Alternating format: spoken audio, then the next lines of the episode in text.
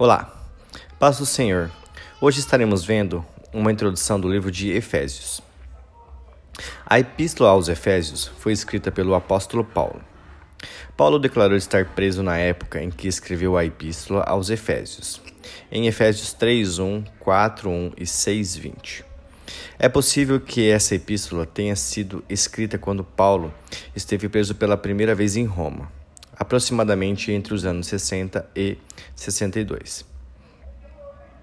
Nessa época, Paulo estava em uma prisão domiciliar, mas tinha liberdade de receber visitas e de ensinar o Evangelho. Atos 28, do 16 ao 31. Paulo divide sua obra em três segmentos principais.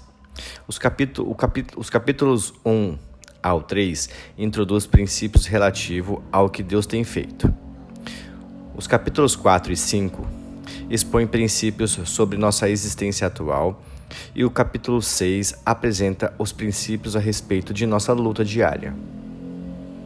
Efésios é uma epístola para o mundo inteiro, para os judeus, gentios, para o marido e mulher, para os pais e filhos, para os servos e senhores.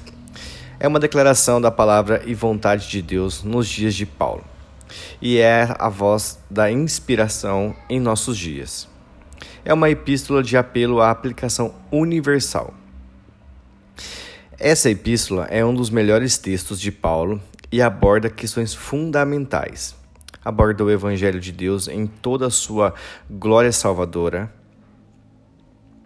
O estudo da epístola aos Efésios pode inspirar os alunos a abandonar as coisas deste mundo e a desenvolver-se espiritualmente e a aprender a participar mais plenamente da união fraternal da Igreja. Em diversas traduções da Bíblia, é, inclusive na João Ferreira de Almeida, no texto de Efésios 1:1, lê-se que essa epístola se dirige aos santos que estão em Éfeso. Éfeso. Contudo, o manuscrito mais antigo de Efésios não contém as palavras que estão em Éfeso. O que significa a possibilidade de Paulo não tenha escrito essa epístola especificamente aos Efésios, mas sim a diversidade de congregações de santos que incluíram aos Efésios. Éfeso serviu de sede para o trabalho de Paulo durante sua terceira viagem missionária, em Atos 19, do 9 ao 10 e 20 o versículo 20, 31.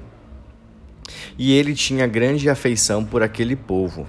Atos 20, 17 e 34 e 38. Nessa epístola, Paulo dirigiu-se aos membros gentios da igreja, Efésios 2, 11, que talvez fossem recém-conversos, em Efésios 1, 15. O objetivo da carta era promover a espiritualidade e o testemunho dos que já eram membros da igreja.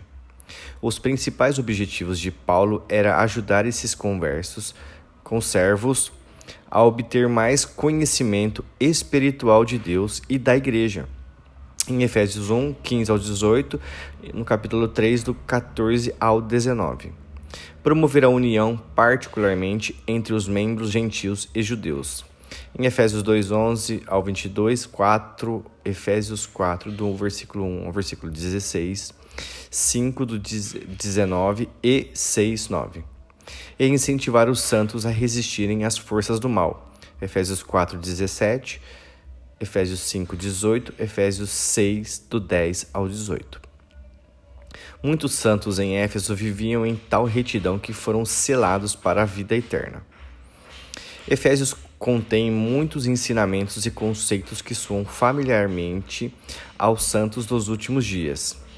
Estes são alguns deles: a pré-ordenação, a dispensação da plenitude dos tempos, o Santo Espírito da promessa, a importância dos profetas e apóstolos, a ideia de uma igreja verdadeira e os diversos ofícios chamados de funções dentro da organização da Igreja. Essa epístola também contém alguns dos ensinamentos mais sublimes encontrados nas Escrituras com relação à família.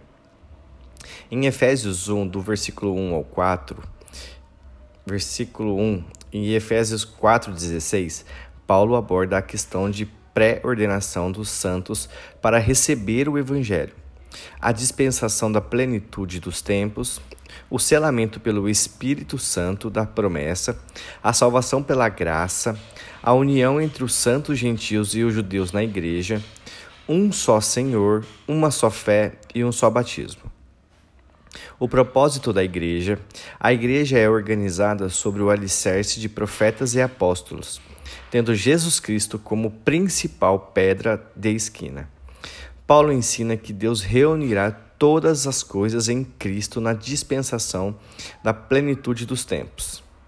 Em Efésios 4:17 e Efésios 6:24, Paulo incentiva os santos a aplicar as doutrinas verdadeiras à, vi à vida diária ele os incentiva a despojarem-se do velho homem, ou seja, deixar seus, anti seus antigos pecados e as revestirem-se do novo homem, no qual se transformarão por meio de Cristo.